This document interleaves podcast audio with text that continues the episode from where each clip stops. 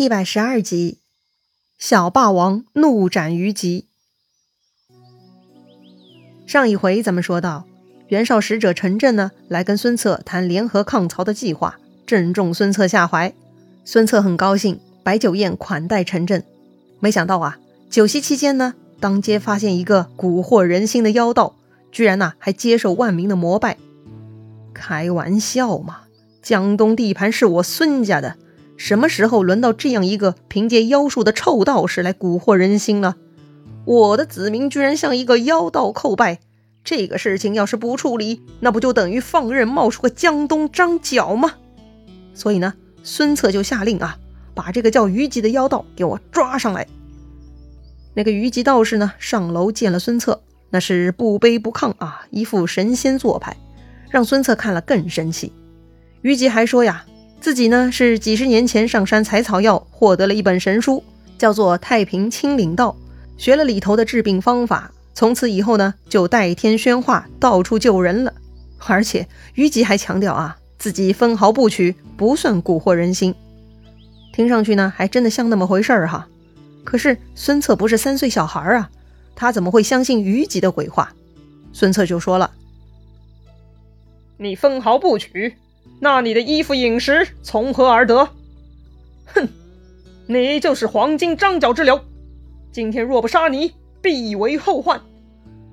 说完呢，这个孙策下令左右将这个虞姬道士推出去斩了。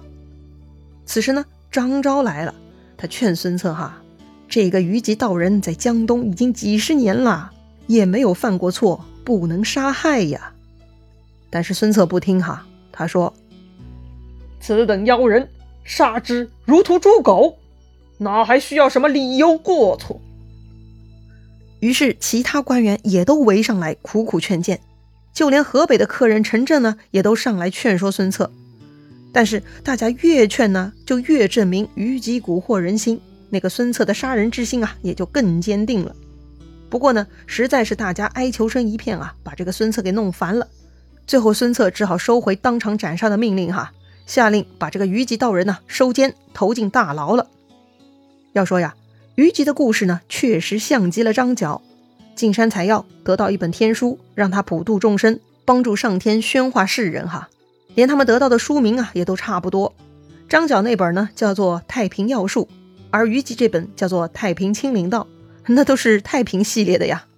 所谓治病啊，给的都是符水，那这个套路也跟张角一模一样啊。也怪不得孙策疑心了。再说，孙策是江东的统治者啊，虞姬的行为只会妨碍孙策，就像张角想篡夺大汉天子的统治权一样。虞姬、张角之辈呢，对其他人没有影响哈，只对统治者有影响。说到底呢，孙策跟手下的人呐立场不同，所以孙策有他坚持的道理的。但是既然大家都在聒噪嘛，孙策呢就暂缓杀人，先把这个虞姬啊收监看押。至少不让他在大街上蛊惑民心了。但是孙策一回家，他的母亲吴太夫人呢就把他叫过去了。原来呀，这个太夫人已经听说孙策关押虞姬的事情了，他就告诫儿子啊，这个道士为很多人医病救命，军民敬仰，不可加害呀。孙策一听，啊，连自己的母亲都替虞姬说话，他就更愤怒了。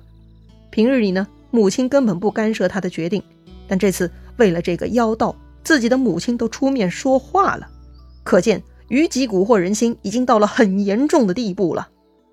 孙策坚持说：“此乃妖人，能以妖术惑众，不可不除啊！”吴太夫人呢，看儿子有些走火入魔，哈，就再三劝解。但是呢，在虞姬的问题上，越是这么硬劝孙策呢，那越是南辕北辙的。可惜那些劝的人是看不明白，哈。孙策对母亲说：“呀，母亲不要听外人胡说，儿子自会甄别处理。”说完呢，孙策就准备再度把这个虞姬提出来审问一下，看看是否还有其他的线索可以帮助他尽快处理案件。哈，但是令孙策愤怒的事情又发生了。原来啊，狱卒啊都是虞姬的善民，特别崇拜虞姬，所以在大牢里呢，并没有给这个虞姬上枷锁。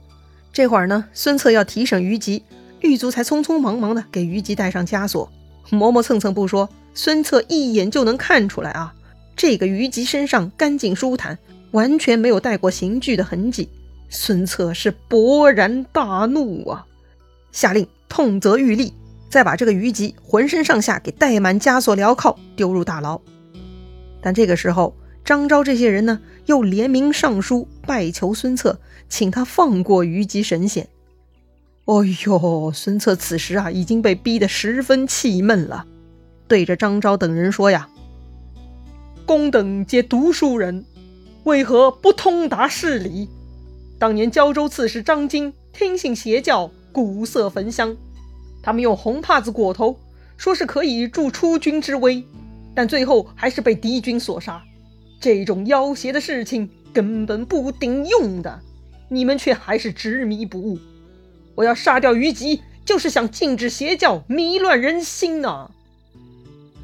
这里呀，孙策特别引用了一个人的故事哈，就是胶州刺史张京的故事了。那个张京呢，就是信奉邪教，以为弹琴烧香戴上红头巾就能克敌制胜哈，最终呢被敌人给杀败了。张京如此愚蠢，受妖道蛊惑，才有那样的下场，真是妖言惑众啊！因此呢，孙策杀虞姬就是为了把众人叫醒啊。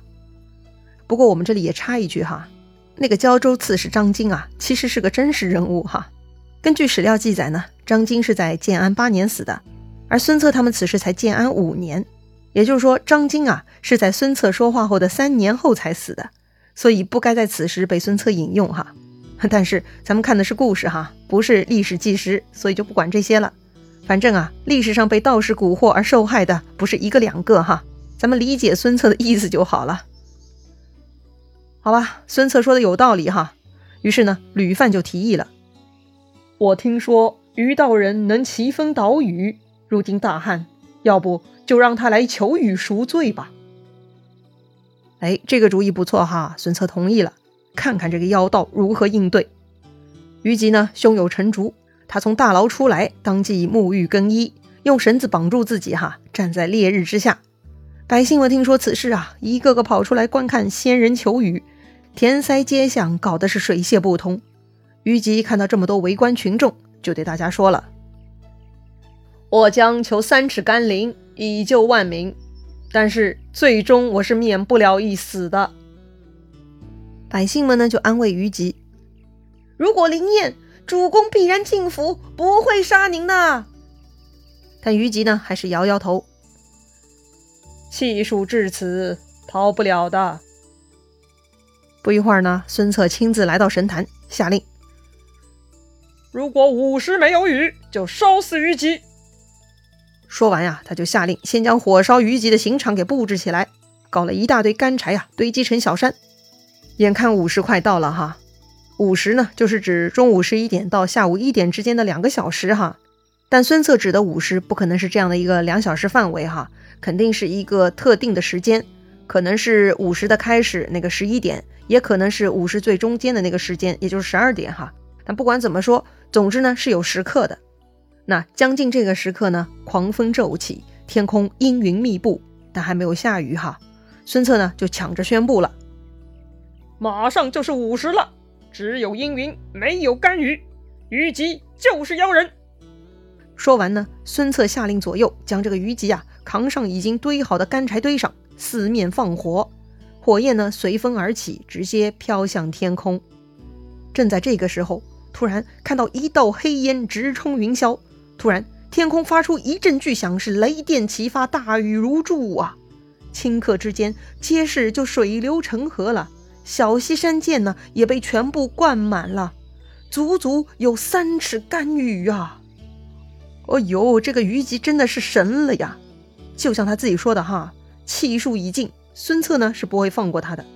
于是这个虞姬仰卧在柴堆之上，冲着天空大喝一声，瞬间云散雨停，太阳又出来了。刚才的一场雷雨啊，就像黄粱一梦啊！但街市上到处都是水。证明下过雨呀，大家呢都坚信不疑，这个虞姬就是神仙无疑了。所以众人纷纷冲上前去，把这个虞姬啊从柴堆上扶了下来，还给他解下绳索，再三拜谢。啊，这群人此刻心中啊只有神仙虞姬，早就忘记老大孙策了。他们居然敢自说自话放掉虞姬。哼，更过分的是，他们拜谢虞姬呢，都直接跪在水里哈，全然不顾自身。这种痴迷的景象啊，令孙策是怒火攻心啊！可见这个虞姬老妖已经把自己的子民全部抢走了。孙策大骂：“晴雨乃天地之定数，妖人只是偶然凑巧，你居然敢如此蛊惑，不杀不得正人心！”说完呢，孙策举起宝剑，下令左右速斩虞姬。众官员看到虞姬如此灵验。百姓又如此敬服，就竭力劝谏孙策不要杀虞姬。但是咱们前面分析过了哈，这件事情啊，要从源头解决问题，而不是硬碰硬的死劝。用这种直接反对的方法来劝谏孙策，无异于是火上浇油。孙策大怒，喝道：“尔等都想跟着虞姬造反吗？”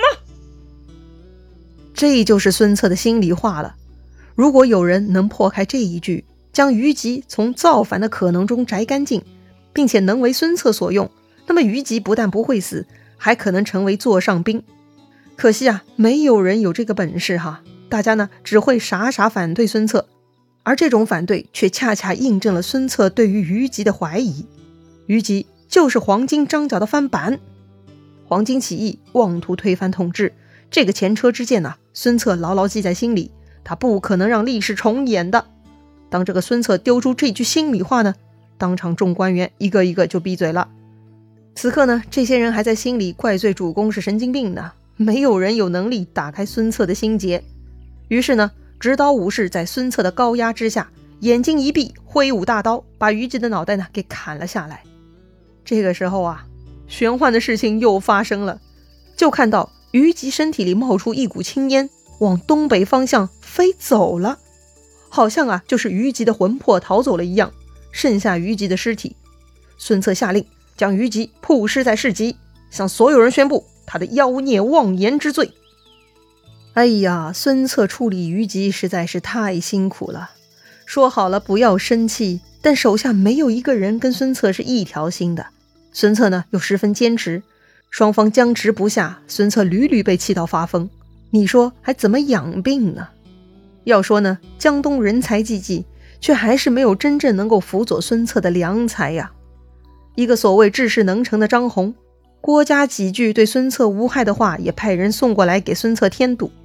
一个屌炸天的道士虞吉，杀或不杀，皆可以安置处理嘛，却没有人能真正站出来替孙策解决问题，而是用最原始、最愚蠢的方法，死命反对劝谏，把这个孙策呀逼入疯狂的深渊。本来孙策养伤百日也就好了嘛，但是经过这样两件事，孙策还能康复吗？华佗老先生不回家，他的徒弟能搞定吗？咱们下回再聊。